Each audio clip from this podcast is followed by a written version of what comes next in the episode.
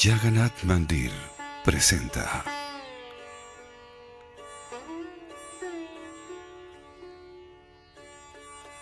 Los pasatiempos del señor Jagannath.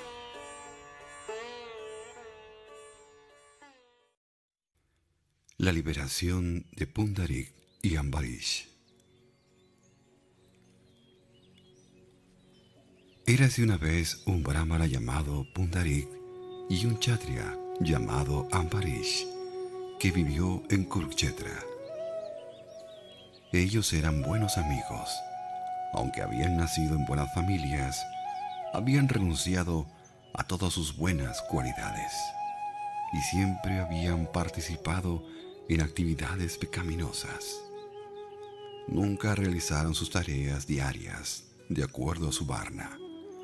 Bebieron vino y disfrutaron de la asociación de prostitutas.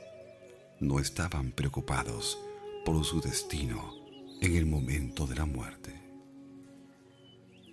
Tanto Pundarit como Ambarish decidieron ir a otros países para ganar dinero. Mientras se movían aquí y allá, llegaron a un lugar donde muchas personas santas realizaban yakya. Desde una distancia lejana podían oír la recitación de las escrituras. Al ver estas actividades espirituales, sus mentes cambiaron se sintieron atraídos a la vida religiosa. Hemos cometido tantas actividades pecaminosas, lamentaron los amigos. ¿Cómo podemos vencer la reacción de estos pecados? Los pecados que hemos cometido son raros de encontrar en las escrituras. ¿Cómo puede el Chastra decirnos cómo estar libres de las reacciones de nuestras actividades pecaminosas? Preguntemos a estas grandes personas santas que se han reunido aquí para Yakya. Seguramente pueden decirle a sus clientes algún proceso sobre cómo ser liberados. Acercándose a los sadhus con gran humildad, Pundarik y Ambarish detallaron sus actividades pecaminosas y preguntaron cómo podrían salvarse del castigo de Yamarash. Cuando los santos escucharon acerca de su vida pecaminosa, las descripciones fueron tan severas que cerraron los ojos. Nadie puede prescribir ningún tipo de defensa para tales pecados. Había un gran Vaishnava que era jefe entre todos los santos. Las palabras del santo dieron esperanza a los hombres angustiados oh hijo de un brahmana, oh hijo de un chatria, si ustedes buscan ser liberados de las reacciones de estas abominables actividades pecaminosas, ve a Purushottam Chetra. Este es el mejor lugar entre los tirtas.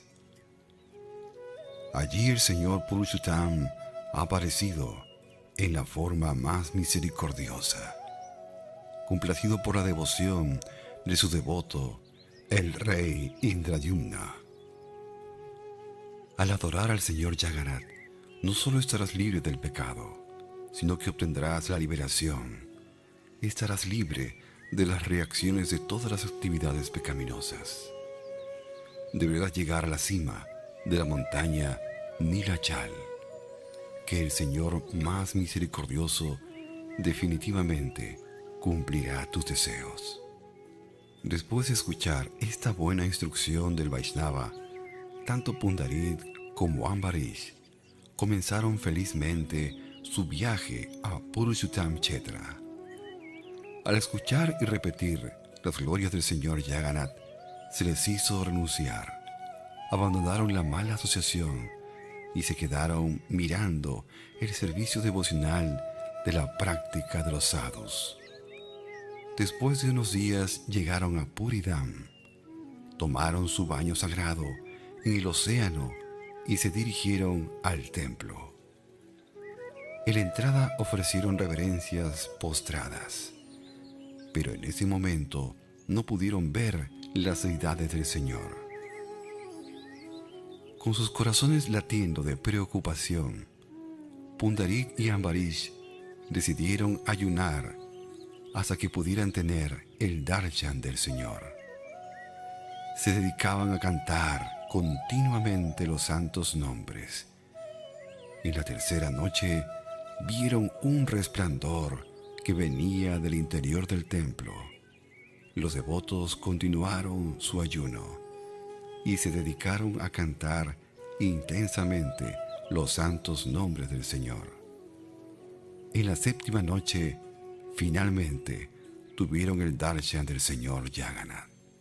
Libres de contaminación y llenos de conocimiento y felicidad trascendental, Pundarit y Ambarish pasaron el resto de sus vidas sirviendo al Señor Yaganat en Sudán.